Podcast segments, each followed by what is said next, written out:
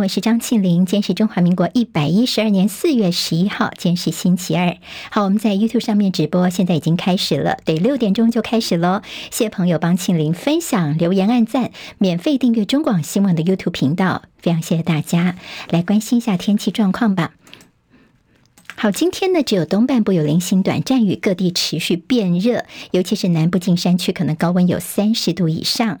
明天东北季风稍微增强，所以北部东半部降雨会变得比今天来的明显。到周四周五又会变成是偏东风或偏南风，而周六是下一波锋面通过，跟东北季风增强，周六又会变天一天。到周日白天的时候，气温又会回升了。今天清晨收盘的美国股市涨跌互见，上周的非农就业报告让市场担忧联准会会继续升息，投资人也关注本周会公布的非常关键的通膨数据。今天道琼涨一百零一点，收在三万三千五百八十六点；纳斯克指数跌三点，收在一万两千零八十四点；史坦普百指数涨四点，收四千一百零九点；费城半导体涨五十五点，涨百分之一点八，收在三千一百二十六点。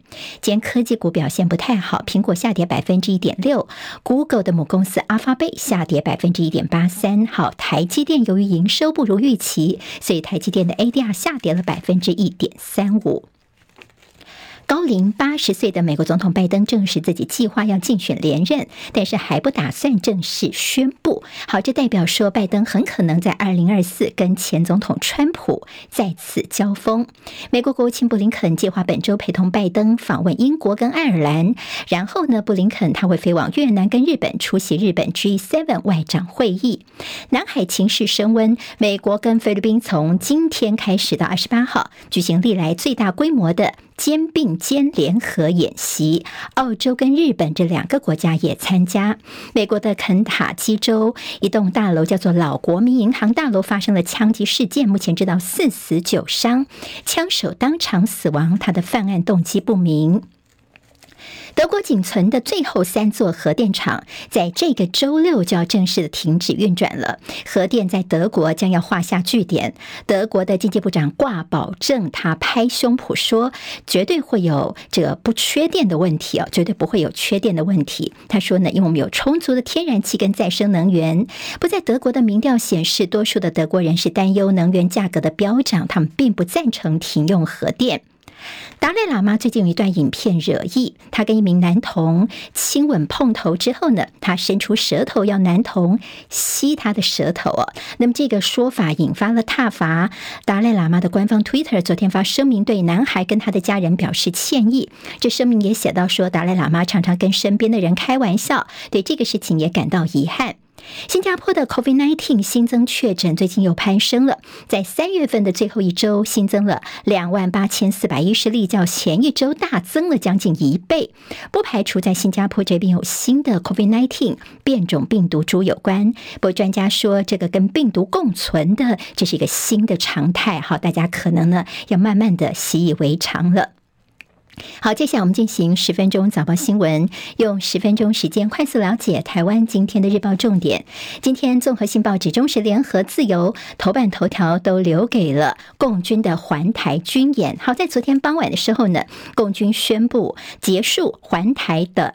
呃，战备警巡跟联合利剑的演习，好，那么在昨天呢，虽然先宣布这三天的演习好如期结束了，但是到昨天晚上十点钟为止，我们看到还是没有解除状况，我们这边还是戒备着，包括针对中共的火箭军啊，还有地面远程火力打击部队以及山东号的航舰编队的动态，我们依旧是密切在监控。好，这次特别会提到的是，有五十四架次共机越过中线。今天联合报头版头条说，除了五十四架次共机越过中线之外呢，我们还看到昨天一天就侦查到九十一架次，这双双是破了单日的记录。好，三天的这个共军的演习，第一天七十一架次，第二天七十架次，昨天是九十一架次，这个数字在单日来说是破纪录的。好，另外一个破纪录是看到山东舰航母首度突突破了第一岛链。好，第一岛链下来呢，它在我们的东边呢，也就在第二岛链跟第一岛链的中间，这代表山东舰他们突破了第一岛链。好，那么现在我们呃立法院的朝野在今天会发声明来抗议大陆的一个举动，而日本自卫队也有起飞来应应。而我们看到一个就是美国的驱逐舰现踪在南沙，这是美军他们神盾级的。叫做米利厄斯号呢，这个驱逐舰在南海的南沙群岛附近现踪，当然呢，出现在这里也引起了很多的讨论。《中国时报》今天的头版头条呢说，这山东舰的演训的这个载。舰载机的起降有一百二十架次，好，那么山东舰呢，今天会是一个关键词。当然看到这个军演的落幕，那么在这个山东舰方面的这个起降大秀肌肉，美军呢在呃一改前几天比较低调的作风，我们刚刚看到说他们这个驱逐舰呢也逼近了大陆所控制的美济礁海域，而看到美国跟菲律宾他们的联合军演呢演训从今天开始啊，所以说在西太平洋海域会变成美中两军较劲的棋盘，好，这也是大家非常高度关注的驱逐舰美军的动作。第一个就是为他们今天跟菲律宾的这个联合军演暖身；第二个当然就是共军的这个军演，他们也靠靠近一些哦，来表达立场。自由时报今天在头版头条，他写了些什么呢？就是我们国防部的呛虾，说共军威胁从台湾上空攻击。国防部呛虾说飞得过来吗？好，我们给这个直播朋友可以看一下我们的这个报纸版面的编排哦。主要是因为呢，其实最近的这次军演，我们看到大陆他们有很多的一些影片啦、MV 等等的一些呃内容，那么等于说他们也展现了他们的这个肌肉、军事肌肉。那么昨天有一则叫做台岛上空的声音的所谓大外宣的短片，好，这个内容呢，就是他们的轰炸机在台湾北部空域执行打击任务，并且说导弹准备好了发射。好，我们国防部昨天在官方脸书粉砖发文反呛说，敌人威胁要从台湾上空发动攻击，但是你飞得过来吗？好，我们看到的现在的这样的一个呃影片啦，互相的较劲儿啊，那么这是我们今天自由时报做到了头版。好，另外在自由的那页提到说，有部分的个国内的媒体其实把这个大陆他们这几天的一些 MV 啦、影片呐，甚至一些什么模拟怎么攻击台湾呐，那飞弹的落点等等的一些示意图影片呢，都在这个节目当中啦、新闻当中来播放哦。那么陆委会就说啊，我们觉得他们已经是全盘的照射，照着中国媒体这边的直接转载哦，好变成是这个中共军演的大外宣嘛？但这是自由时报的角度。同样也看到说，美国一位挺台的参议员叫做葛兰姆，他觉得说，美国啊，你这个这战略模糊的政策真的应该要调整了。他就说，美国跟台湾方面应该要签署防卫协议，他并且说自己会尽全力来防卫台湾，如果不这么做的话，就会迎来战争。中时间内页有军演最后一天呢，看到了呃几个亮点，一个就是彩虹四无人机的现踪。好，那么彩虹四无人机为什么特别引起关注呢？它是长城的无人机，而且它进入我们西南防空识别区。它是个远程的一个无人机，好，续航的时间长，而且呢，它是可以挂飞弹跟炸弹的，也就是说非常具有威胁性。这次有看到，好，另外看到这个山东号的编队的动态啦。那我们的反击动作呢，就是有民众发现说，在恒春半岛风景区内垦丁这边呢，看到有飞弹部队的进驻。好，我们雄三飞弹射程有四百公里。我们也到屏东待命追苗，好，那么就是对着共军的山东舰而来的。中时提到环台军演，美中对峙，火力克制，低调。好，去年八月的围台军演，形同锁台，美方当时是大阵仗的护卫台湾。那么这次呢，算是比较低调一些，倒是看到航母逼近，台湾的防卫作战能力不再有前方跟后方了。第一个就是山东号呢，他们已经是绕到了我们的东南空域。好，那么在台湾的西边这边呢，那么共建也进逼到屏东访寮二十四海海里外，这两个动作都是前所未见的，这也意味着共击舰的对我们的侵扰强度其实是加大的。好，那本来是东岸飞来的，应该是美军的这个军机，但是现在变成是你共机啊，好，绕到了我们的东南沿海去了，就代表台海的防卫作战不再有前方跟后方了，我们的后方现在被没收了。今天是帮大家综合整理了有关于这大陆军演的一些后续报道。好，今天在中时跟联合，还有些其他报纸都会看到是法国总统马克宏他的谈话。好，那么其实法马克宏呢，他在前几天刚结束他的大陆之行哦，这次也是收获满满，获得了很多空巴的订单。那么他是在飞机上面接受媒体访问的时候呢，他说欧洲现在要注意坚持我们的战略自主，不要沦为美国的附庸。